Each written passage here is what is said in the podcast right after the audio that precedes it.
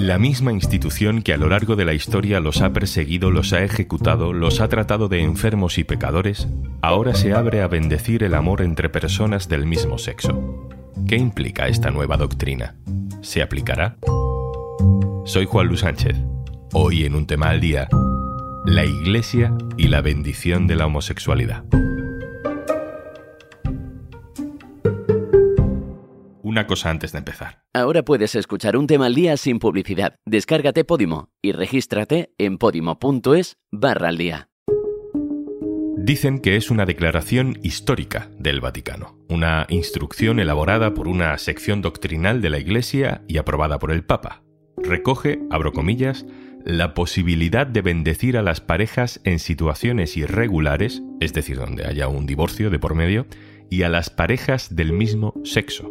Y dice además que no se debe impedir o prohibir la cercanía de la Iglesia a cada situación en la que se pida la ayuda de Dios a través de una simple bendición. El Vaticano dice lo que dice, las relaciones homosexuales pueden ser bendecidas por la Iglesia. No es la gran revolución, pero sí es mejor que lo que teníamos, que era básicamente esto. Aquellas personas que hoy llevadas por tantas ideologías que acaban por no orientar bien lo que es la sexualidad humana, piensan ya desde niño que tienen atracción hacia las personas de su mismo sexo.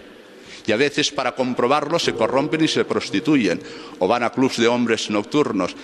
Os aseguro que encuentran el infierno. Las relaciones homosexuales son objetivamente desordenadas. Si es enfermedad o no, eso no es competencia de la Iglesia, decirlo. Para eso están los médicos y los psiquiatras. Hay cosas que no pueden ser aceptadas. Por ejemplo, la situación de parejas del mismo sexo. Nosotros hoy por hoy, como eso se ha vuelto tan común, que una cosa es que sea común y otra cosa es que sea normal. Y otra cosa es que sea querido por Dios. A estos mismos sacerdotes les dicen ahora que bendigan en la iglesia a parejas de divorciados y parejas de personas del mismo sexo. ¿Es el principio del fin de la homofobia en la iglesia? ¿Qué implica realmente esta práctica? Le vamos a preguntar a Jesús Bastante, redactor jefe de Religión Digital y colaborador del diario.es en asuntos relacionados con la religión. De hecho, le pillamos en la conferencia episcopal, indagando en los pasillos por la reacción a este asunto. Hola Jesús. Hola, ¿qué tal?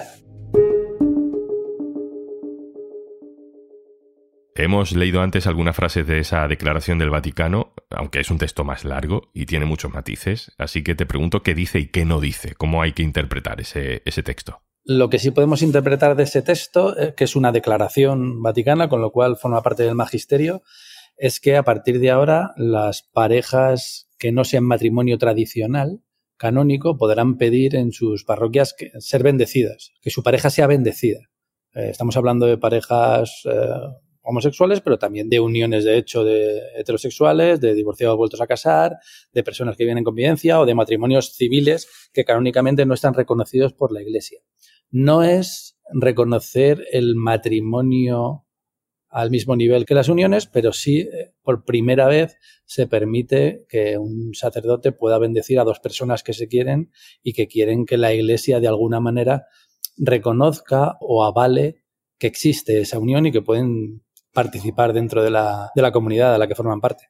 ¿Y eso por qué es importante? ¿Qué implica realmente una bendición? En realidad, bendición eh, quiere decir bien decir, hablar bien de alguien. Y eso es fundamental para determinados colectivos que históricamente no solo se han sentido ciudadanos de segunda en la iglesia, sino que se han sentido fuera, apartados, pecadores, eh, condenados al infierno. Entonces es muy importante que, la institución que durante siglos les ha mantenido al margen, y les ha llamado pecadores que de alguna manera les avale, les abra la puerta de entrada a participar en la, en la comunidad. Ese cambio, que no es un cambio doctrinal, sí que es un cambio fundamental para que la Iglesia entienda la realidad, las distintas realidades que existen más allá de la que ella considera perfecta, que es la del matrimonio hombre y mujer orientado hacia la vida. Pero ya lo decías antes, ¿no? Esto no es equiparable ni remotamente a una boda por la iglesia. No hay un ritual de boda, no hay un ritual de unión, es otra cosa, ¿no? La declaración dice dos cosas que yo creo son interesantes en ese sentido.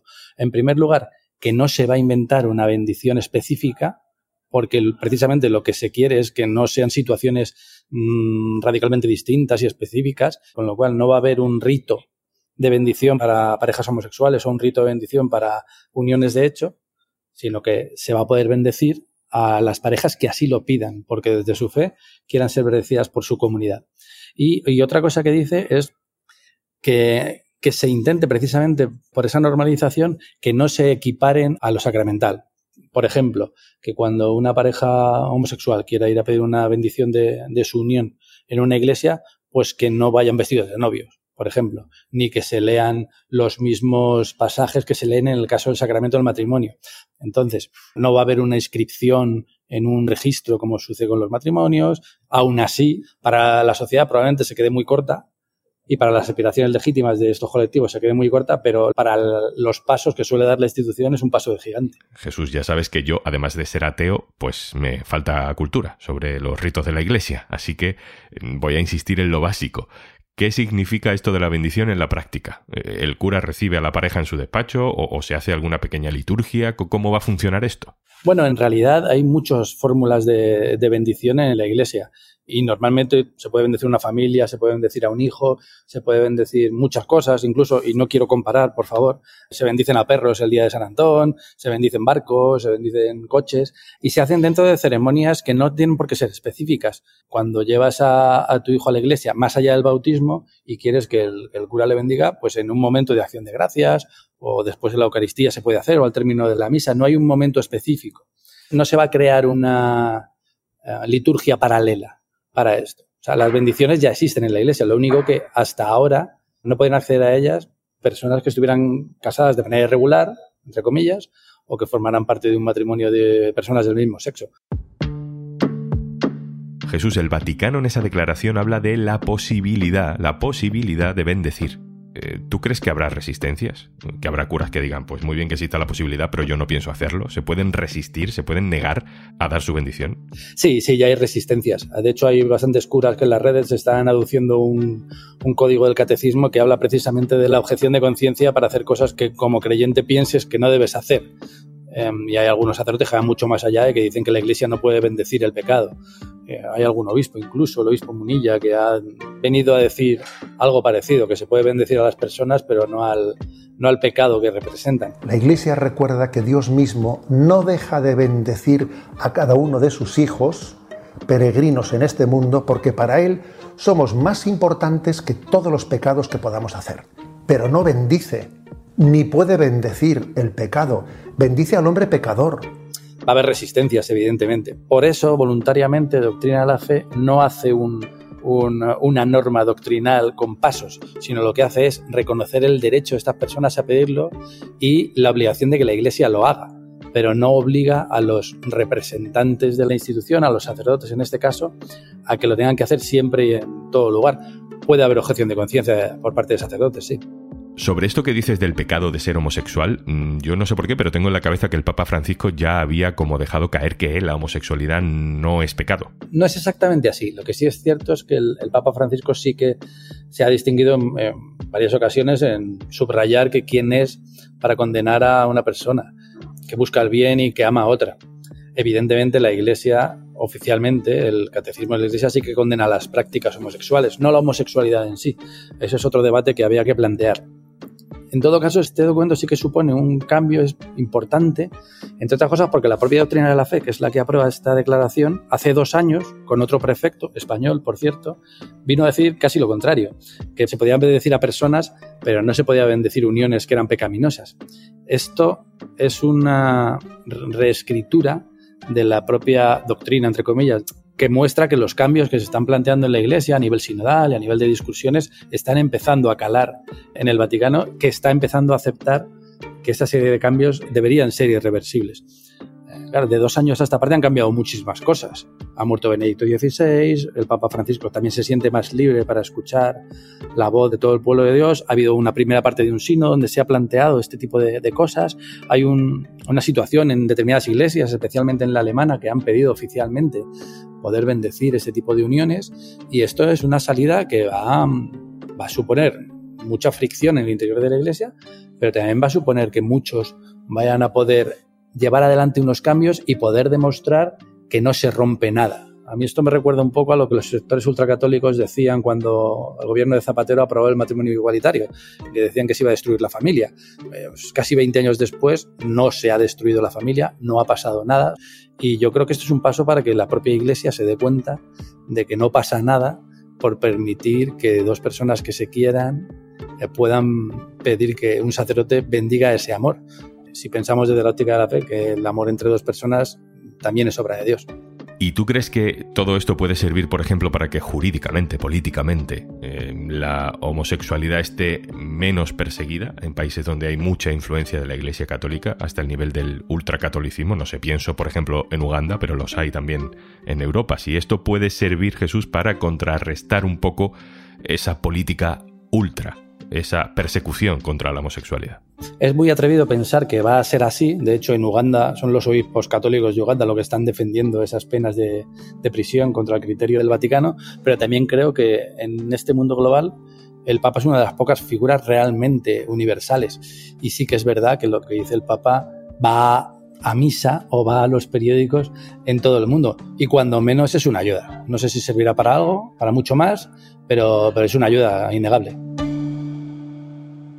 Una cosa son los argumentos morales y otras son los argumentos estratégicos. Mm, ¿Por qué el Vaticano toma esta decisión en este momento?